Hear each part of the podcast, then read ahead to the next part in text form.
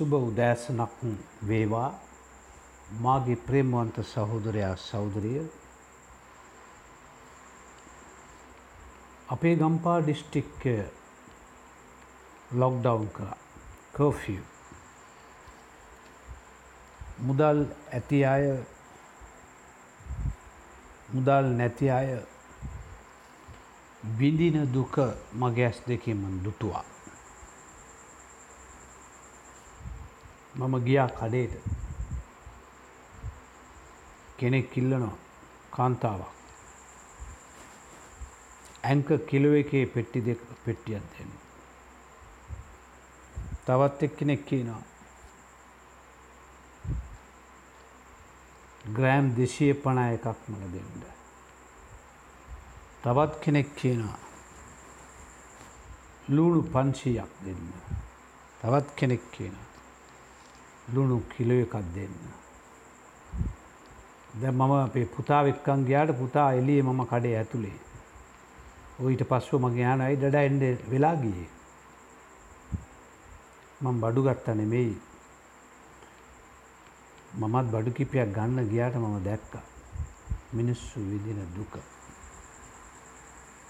මිනිස්සුන් කෑමටිකක් රැස් කරගන්න එයාටයි මෙයාටයි අත්‍ර වටේටම දුවනවා. සල්ලි ඇති අය සල්ලි නැති අය. නමුත් ආගම ඉස උඩ ආගම ඔළුව උඩ ධර්මය ඔළුව උඩ ක්‍රියාව පාදයට. ධර්මය ඔළුව උඩ ක්‍රියාව පාදයට. ඔබ දන්නවාද මිනිස්සා ධර්මිෂ්ට ලෙස මවන ලද්දෙක්ය. දෙවියන් වහන්සේ මුල් මනුෂ්‍යාව මැව්වී ධර්මිෂ්ට මනුෂයෙක් ඇටියට. නමුත් ධර්මිෂ්ඨකම යහපත්කම ඔොඳ සිතිවිලි උසස් සිතිවිලි සියල්ල නැතිවෙන්ට පටන් ගත්තේ වැටීමෙන් පසුව. මා ඔබට කැමති ධර්ම දේශකයා පොතේ අත්වනි පරිච්චෙද විසිනමයනි පදය කියවන්න. දේශනාකාරය පොතේ අතේ විසි නමය. අතේ විසි නමය මෙසේ පවසයි.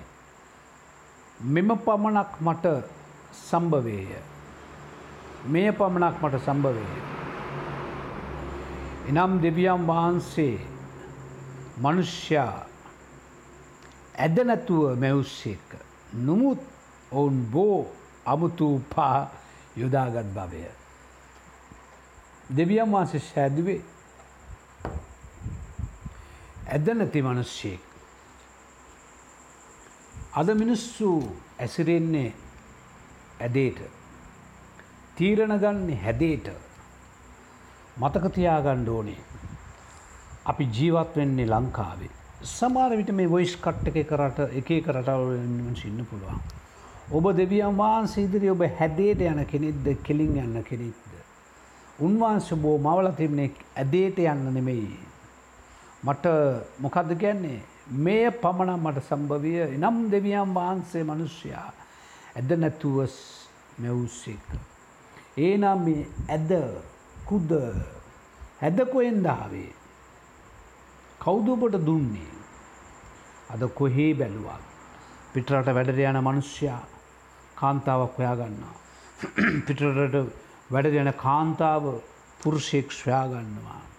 පිටරට වැඩට යන මනුෂ්‍යයා හම්බ කළ මුදල් එවනවා කාන්තාව රටකිල මුදල් එවනවා. පරිහරණයක් නෑ පාලනයක් නෑ විනාසයෙන් විනාසයට යනවා. හැද්ද නැති මනුෂ්‍ය ඇද වෙන්නේ ඇයි ඇද වෙන්නේ වැරදි කෙනාට සවන් දෙන අවස්ථාවදී. වැරදි කාන්තාවන්ට වැරදි පුද්ගලයන්ට වැරදි මනුෂ්‍යන්ට සවන්දිරමට ඔබ හැද වෙනවා. ඇයි. ශාතාන් මුල් කාලෙ සිට වූ ඇවිදින්නේ ඔහුගේ ක්‍රියාවල් තීරණ සියල්ල ඇදේටයි. එම නිශාසනය වන්තය. ප්‍රේමවන්ත සෞදරය සෞදරය. අපි බයිබලීනිය බයිබලීනිය සෝවයා අපිට කැන බිලිකල් ක්‍රිස්ටියන්ස් බයිබලිනය කිස්තුනෝ. දේව වචනය අනුව ජීවත් වෙන කැඳවු ලවපු කිතුනුවෝ. දෙවියන් වහන්සේ ඔබ මැව්වේ ධර්මිෂ්ට ලෙස. ඇද කරන ශාතාන් විනාශ වෙලා නැහැ. ඔබත් මාවත් ඇදේටමයි අදින් අද බෝය ඉන්නවා ජීවිතය ඇදේ. ඒකයි ධර්මය ඔලුවෝඩ ක්‍රියාවක් පාද යට. ධර්මය ක්‍රියාවෙන් පෙන්න්න දෙපෑ කිස්තු ස්වාන්ස කිව්වන එක. බලන්න එපිස් අතර විසි අතර එපිස අතර විසි අතර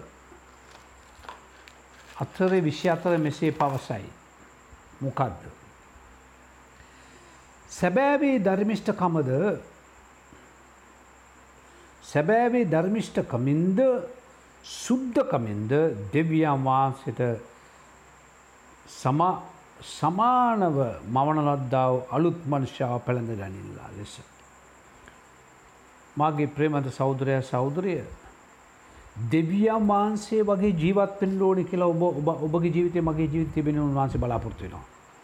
දෙවියන් වහන්සේ වගේ කත්තන්දර නෙමේ යනේ අපේ බලන්න මිනිස්සුන් කත ප්‍රේමෝන්ත සෞදරයා සෞදරය මාගේ කිස්තු ශේෂු ස්වාන්සුර සෞදරයේදී.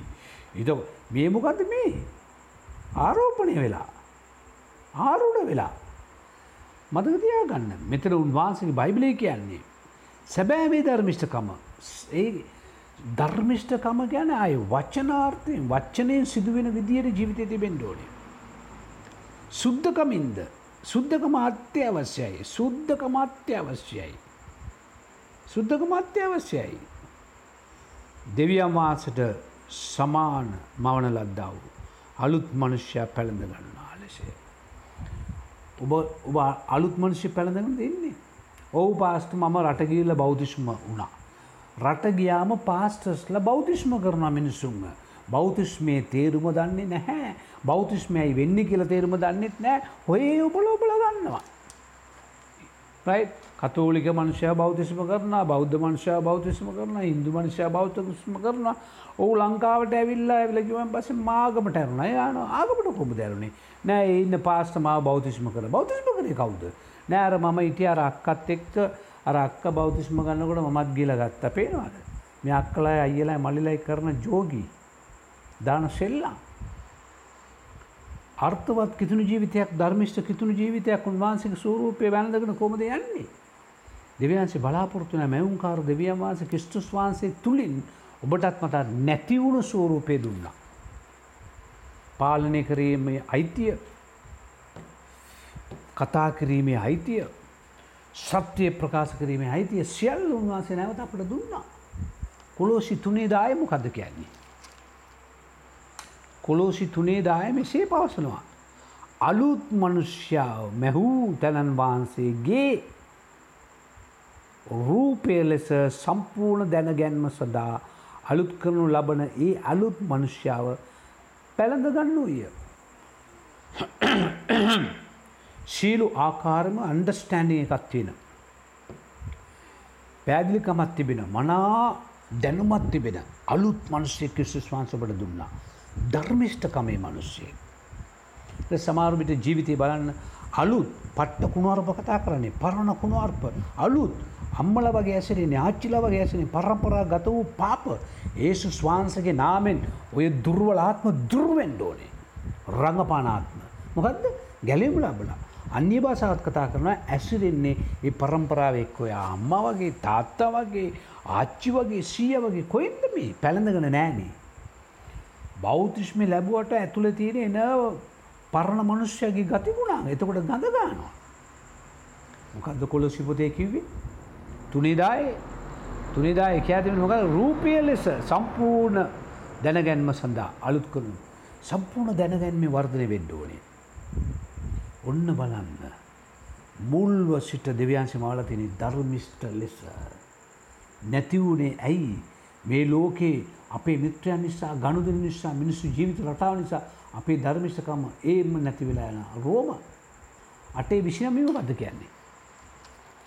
රෝම අටේ විශිනාමේ මෙසේ පවසනා ඔන්න මං කියවන්න.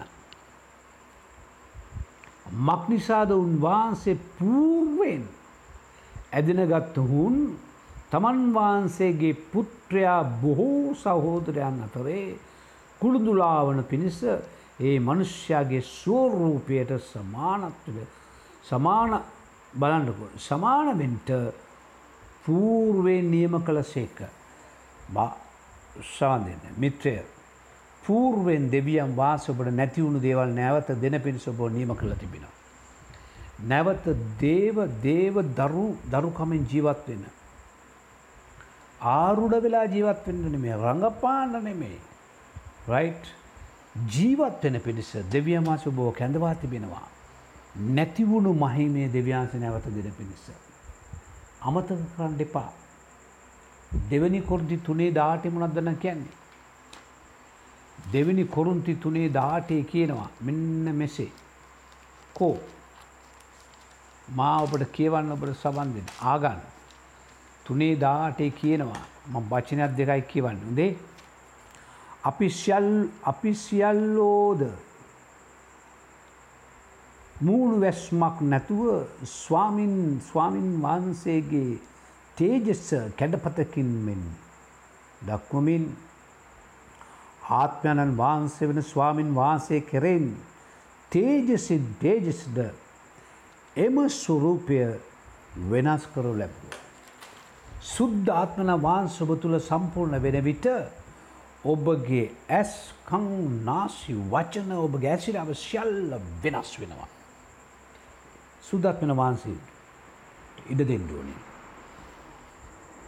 ධර්මිෂ්ට වූ මොකද මිනිස්සා ධර්මිෂ්ට ලෙස්ස මවන ලද්දෙක්ක. ඔබ මැවිල්ලෙම ධර්මිෂ්ටයි. ඔබ උපදෙනකොටම ධර්මිෂ්ටයි. ද බලන්ඩකෝ රයි් කුඩා දර්ව ඥානා පුතේවාට නැඳ ගැව්වද ඕ අය ගැව්වද ඔවු කුඩ්ඩා කාලේ මාස හය අත අට නමේ දාය අවුරුද්ධ දෙක වෙනකොට මළමයට බුරු කියන්න පුරුදු කරන අම්මයි තාත්තයි. එක කවර ආච්චි සියලා ගැව්වද? තල්ලු කරද? ටරය ඔක්කොට හෝ අඩුති අරයට ගාඩ ආයෝප කරන්න මල්ලිව තල්ලු කරන්න නංගිව තල්ලු කරන්න මේ පොඩි එක පොඩිකාන්න පුරුදු නමේම ජීවත්තෙන්ටෝඩේ තින සමාර්ලමයි බල මොකක්ද බඩගිරි රෑන් කියන සමාරු බඩගිනි ගුටා දෙවියමාස නැතිවුණු සූරූපය නැතිවුණු ජීවත්වය ගොට දෙන්න කැඳවා තිබෙනවා. එදා ලෝකයේ මනුෂ්‍යය ලෝක ආත්මය කොමද බෝ පාලනය කරන්නේ. අත්තාරින් ඩෝනේ අදයි අදයි මේ වචන ආනකොටම අතාරින් ඩෝනය පස්සුත් ඇවිලි වෙන්නේ දැනුවී. අමත කරන්න එපා. ධර්මිෂ්ටල සෝමනාස බෝ මවල තිබෙනවා. මේක හලුද්‍යයක් නෙමෙයි. දැ නැතිවුණු දේ කිස්්‍රස් වහන්සේ තුළේ ඔබට ලැබෙනවා. සමාර දේවල් අපවිත්‍ර දෙවල් අතාරින්න ඕනේ. අපවිත්‍ර සම්බන්ධකම් අතාරින්න ඕනේ.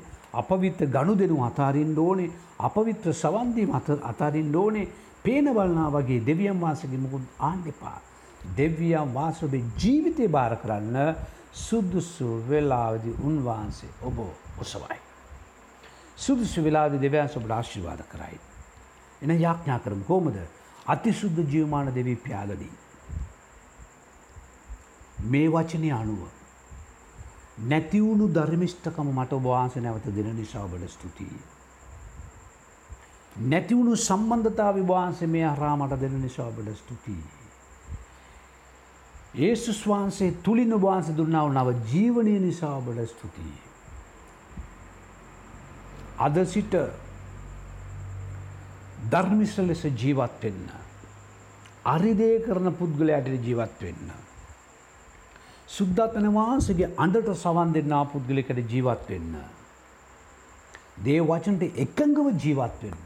බොරුවෙන් වෛශ්‍යාකමෙන් පාපෙන් සල්ලාකම රැවටිල්ලෙන් මගේ ජීවිතයේ ස්වාමිනී වෙන් කරමින් ජීවත් වෙන්න. ඒවලින් ඉවත් වෙලා ජීවත් වෙන්න මගේ ජීවිතයට බාර කරනවා. මට ආශිර්වාද කරන්න. ජේසුනීමට ආශිර්වාද කරන්න. වාංසික සුද්දලයෙන් මා පවිත්‍ර කර බැඩව. අද සිට නව ජීවනයට මාවබෝට බාර වෙනවා. විශ්වාස කන වාසමා වෙනස් කරන බවට මගේ යාඥාව අසන බවට. ඒසුස් කෘස්තුස් වහන්සේගේ නාමෙන් ආමෙන්. ඔන්න ඔබ බෝ යක්ඥා කරාද ඒනන් දෙවියම් වහන්ස පටන්ගන්න ඔබ ආශිර්වාද කරන්න. දේව ස්වරූපෙම ජීවත් වෙන්න දේව එකයි කියන දේව ගැති කියලා. ඒ ගති ගුණාංග වර්ධය වෙන්න ඕනේ ජේසු